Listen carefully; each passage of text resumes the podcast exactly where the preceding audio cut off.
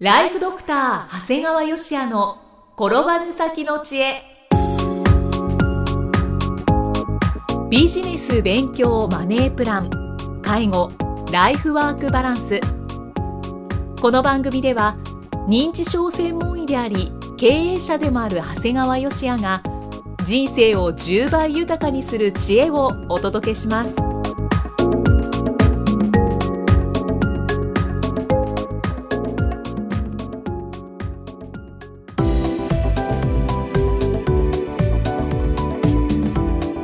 にちは、生きみえです。ライフドクター長谷川芳也の転ばぬ先の知恵。今回は第73回目です。長谷川先生、今回もよろしくお願いします。お願いします。今回はどのようなお話でしょうか？今回はね、まあ、経営コンサルタントということのお話と、まあ、失敗は自責成功は多責ということでお話をしたいと思います。はい。まず最初になんですけどもはい。僕は医者なんですがあの数字にはむちゃくちゃ強いんです。はいあの存じ上げております。というよりね強いとか弱いよりもとにかく好きなんですよね。でこれもちろんこれ銀行員の家系であるということも一因なんだけども、はい。まあ、それ以上にやっぱり素晴らしい本に出会ったおかげだと思っているんですね、はい。まあ、これこの番組でも何度もあのご紹介させてもらってるワニ達也さんの「脱どんぶり系」ですね。あまあ本当にこの本のおかげで今自分が経営している4つの法人のもう月次決算のチェックポイントも理解できてあはい。で問題点も把握できてちゃんと対応ができています。ねだからもう本当にあの毎月毎月あの枕を高くして眠れてるのはこの本のおかげだと思っています、でも実際最近ではねこのワニさんの知識を応用してはい。それこそ年間売上8000億円の製薬メーカーの経営会議で講演をさせてもらったりおで実際今自分自身がね、えー経営コンサルタントとしても仕事をしているものですから、はい。これ随分利用させてもらってるなと思いました。この本はあの動画の配信番組でももうしつこいほどもういろんなところで言い続けていま してすねますし相当いろんな方にこの本をおすすめされてるんですよね。そうですね。もうこう自分個人としてももう50冊ぐらいは買っていろんな人にあげたりもしてますし、もうそれぐらいいい本だと思ってますね。はい。そんなワニさんが新刊を出されたんですね。あそうなんですね。でこれがねまた年間報酬3000万超えが続く10年続くコンサルタントの教科書。全く私の日々の医療とは関係なさそうな題名なんですがはい。結構ねこれが関係あるんですよ。おで特にこの中でコンサルタントの4つのモデルとしてプロジェクト型アドバイス型ワークショップ型パートナー型の区分けっていうのがあるんですね。はい。これ、まあ、またもし細かいところは本読んでもらえばいいんだけどこれはね、まあ、ご当然自分自身が経営コンサルをする時には役立ってるんですけども、そそれ以上にね見方を変えるとねこれコンサルじゃなくてこれ診療所の患者さんに当てはめるとすごいぴったりくるんですよ。患者さんにいわゆるクリニックの患者さんに当てはめるとぴったりとくるのね、いわゆるこれプロジェクト型っていうのは何か一つのプロジェクトに対していわゆる経営コンサルタントが関わる。はい。だから終わると終わるんですよね。うんだから実はこのプロジェクト型っていうのはあんまり経営コンサルタントとしてはあの得策じゃないよっていうのがこの本なんだよね。なるほど。だから例えばねはクリニックなんかでも単純に数だけ見ているなんていうのは完全なプロジェクト型なんですよ。治ったらもういいよって。だからこういうとこって混む時は混むんだけど季節によってはすごくついてる。ですごく不安定だし、はい。まあ、変な話関わりもまあ別にあそこの先生じゃなくても別に別にその日が休みだったら他のところ行けばいいよっていわゆるプロジェクト型になるんですよね、ただうちのグループなんかは一見外来診療だけやってるように見えるんだけど実はもう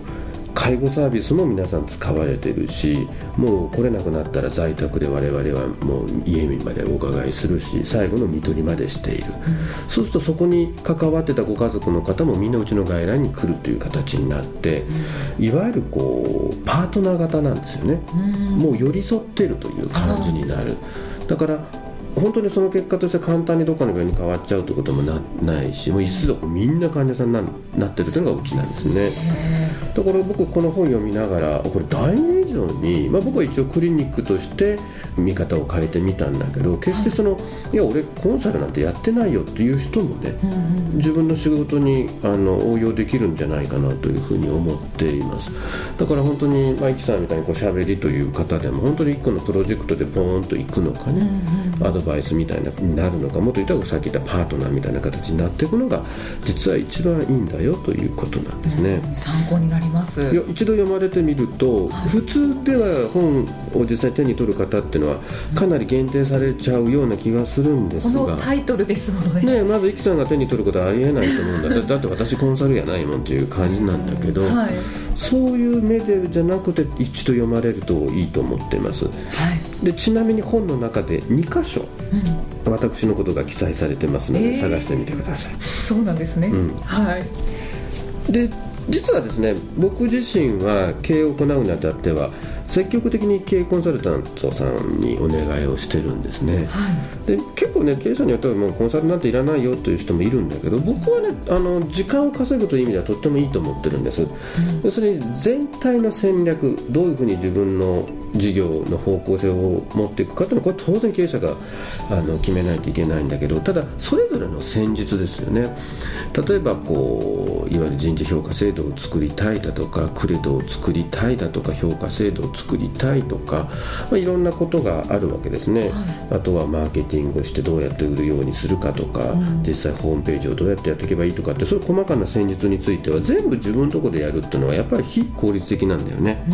だから本当にコンサルタントを頼むってことは成果も出やすいし時間も節約できるんですよね。ただねなんか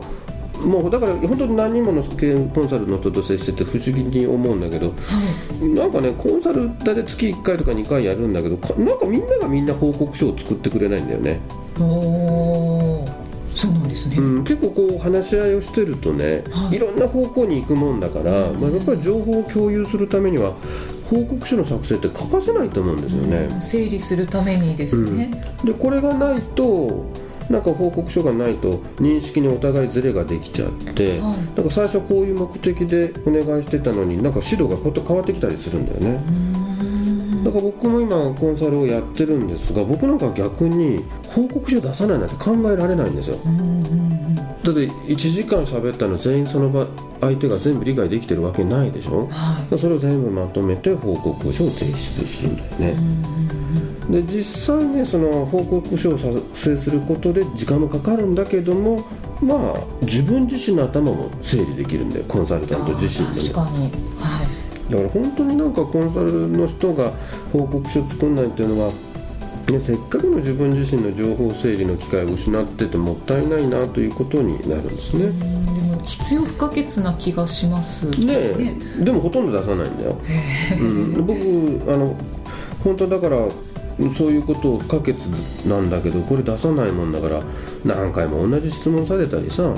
その以前とちょっと違う提案じゃないなんて言うとねなんかちょっと寂しくなるんだね。なんかこっちのやり取りの方が時間がもったいないです、ね、そうなんですよ ただもちろん僕コンサル受けてた時のワニさんはもう別格ですね。もうワニさんはコンサル終了後翌日じゃないの、はい、数時間後で報告が届くの。早い。早いんだよさらに次回の面談1週間前には予習的にさらに報告書が届きます。だからこのワニさんの本って実はさっきね買う人って結構限定されてるんじゃないかって言ってるんだけど、はい、実は結構売れてるんですよ。そうなんです、ね、これなんでかっていうと皆さんいろんな本業がね、はい、やっぱみんなちょっと手詰まりになってる方はコンサルタントって結構なんかいいんですよ。仕入れもなく手早手っ取り早く稼げるもんだから逆に言うとこのワニさんの本読んで俺もコンサルやろうなんて方もいるわけだよね、はい、ただまあ僕らからするとまあ頼むでね、最低限の報告書の提出というようなことはやってくださいよという気はしてますね。これはしていただきたいですね。で、まあ、今ちょっとコンサルタントの方に対して厳しいことばかり言ったんだけども、はい、実は本当言うとね、うん、それも含めて経営者が悪いんですよ。結構ね経営者と話してると、はい、誰々のコンサルなんかダメだよとか、高いだけだよとかいろいろ文句言う人があるんだよね。だから例えばあのコンサルは報告書を提出しなかったなんてとか費用だけかかったが成果出なかったなんてこと言うんだけど、は確かにねある程度コンサルタントとしてやらないかんこともあるんだけど、実はねもともとこれを使いこなせなかったっていうのは経営者での問題なんだよねもう経営ってのはねどんなことがあっても最後経営者が悪いんですよ。だからコンサルが悪いことはない。あなたが使いこなせなかったのが悪い。だからさっきその報告書出さないコンサルがいっぱいいますよっていうかもう9割方出さないんだよって言われたんだけどでもね最も僕が自分がコンサルしてて思うのは最も成果を上げるのはクライアント自身が報告書を提出してくることなんです。いなるほど、うん、だから別に何にもみんなお客さんで待ってる必要ないわけです。1時間やって今日こういうことを私学びましたってバーンと自分が出したっていいんですよ。そうか。なんか受け身のそうなんです体制になっちゃいますよね。そうそう。受け身でなんであんたがコンサルの評価してるのじゃなくてあなたがコンサルでを受けて自分で成果出さなきゃあるんですよ。だったら向こうが報告書出さないなら自分が出したらいいじゃんってこと。さっき言ったようになんで報告書を作成するの？って言ったらはいインプットした情報をアウトプットするってことなんだよね、うんはい。人間の脳って例えばコンサルタントさんからいろんな情報を得てもインプットしただけだったら1週間もすれば忘れちゃうんだよ。でもその時点でいわゆるこう報告書という形で自分でアウトプットすると知識が長期記憶化されて最後は知恵に変わるんだよね。あで結果的に効果が成果が出るわけ。ーうんで結局そんな作業もしないでコンサルの文句ばっかり言ってるような人たちっていうのは逆に言うといつまでたってもコンサルタントへの依存から脱却できないんだよね。あーそうですね。僕もね実は自分がクライアントしてる中で一人だけ提出してくる人がおるんやね。この方は自発的にですか、はい。先生から出してっていうわけではなく？自発的ですね。やっぱ成果も出てくるし内心まあ1年ぐらいすると俺はクビになるかなって感じはするね。やっぱそれぐらい成果も出てくるもんねで内心はほとんどの人は、えー僕に報告書を上げてくる人はなく僕は報告書書いとるもんで、まあ、この人はいつまでたっても僕からは離れられないかな。いつまでもいいお客さんでいてくれるかなっていうことやね。はあ。これはいわゆるこうコンサルのジレンマやね、あそうですね、うん、だって本当に成果出したらいらなくなるわけですから、まあ、ただ僕自身はね実は振り返ると自分ではコンサルを受ける際は全部報告書を出自分でね。はいはだからまあ結果が出せたのかなとは思っています。で逆に僕はもう成果が一つ出るとそのコンサルタントを変えたいまた新しいコンサルタントと経営をしています。いああそうなんですね。で結局全部どういうコンサルタント使うかっていうのは全部経営者の一つの、もういいわゆる戦略に基づいた戦術なんだよね、まあこれが最初に言ったコンサル費用以上の成果が出せないのは経営者の能力が低いからなんです、コンサルのせいじゃないよと。はいはい。失敗は自責成功は他責。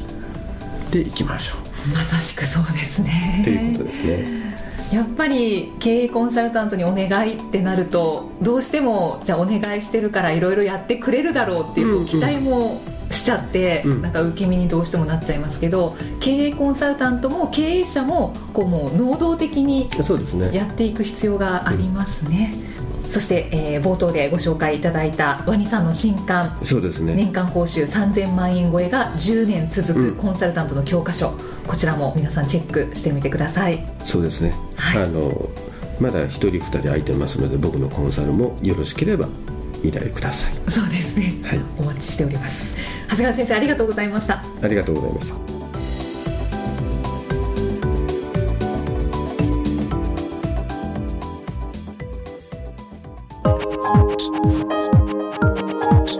今日の放送はいかがでしたか？番組ではご感想や長谷川よしあへのご質問をお待ちしています。番組と連動したウェブサイトにあるホームからお申し込みください URL は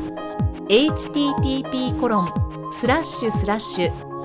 brain-gr.com スラッシュ podcast スラッシュ http コロンスラッシュスラッシュブレイン -gr.com スラッシュポッドキャストスラッシュです。それではまたお耳にかかりましょう。この番組は提供ライフドクター長谷川芳也。プロデュースキクタス。ナレーションは生きみえによりお送りいたしました。